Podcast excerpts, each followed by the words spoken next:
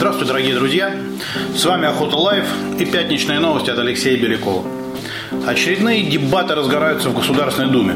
Госдума в первом чтении приняла законопроект, разрешающий охоту на землях сельскохозяйственного назначения и ведение охотничьего хозяйства в лесах зеленой зоны – Разрешается использование земельных участков из земель сельхозназначения, расположенных на расстоянии не более 30 километров от границ сельских населенных пунктов для осуществления видов деятельности в сфере охотничьего хозяйства.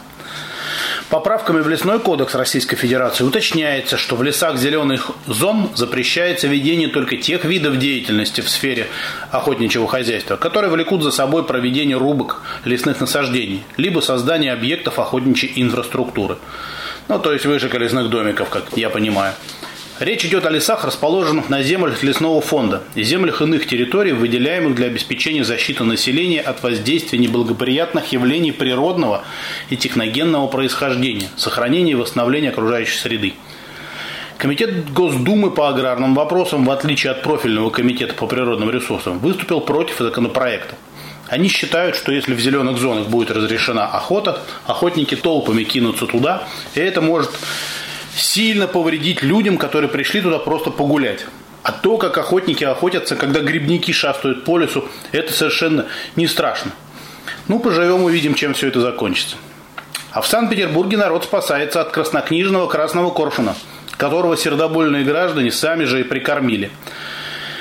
Когда же им это надоело, птичка стала терроризировать местное население, нападая на их домашних любимцев.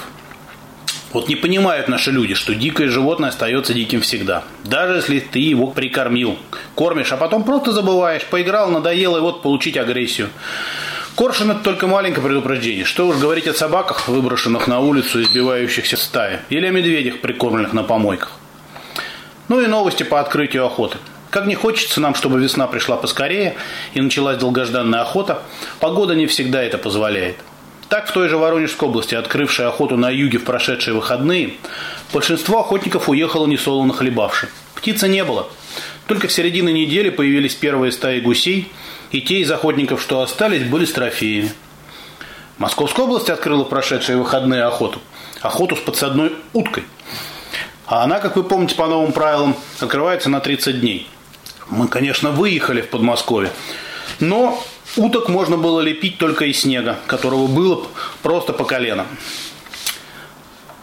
В эти выходные открывают охоту и Курская область. Но, судя по сообщениям с мест, гусей практически нет, так отдельные стайки. Еще довольно холодно, а ночью примораживает.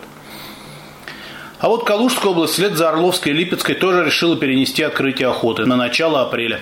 Юг открывается со 2 апреля, а север с 9. Вот такие новости на сегодня. А с вами были Охота Лайв и пятничные новости от Алексея Белякова.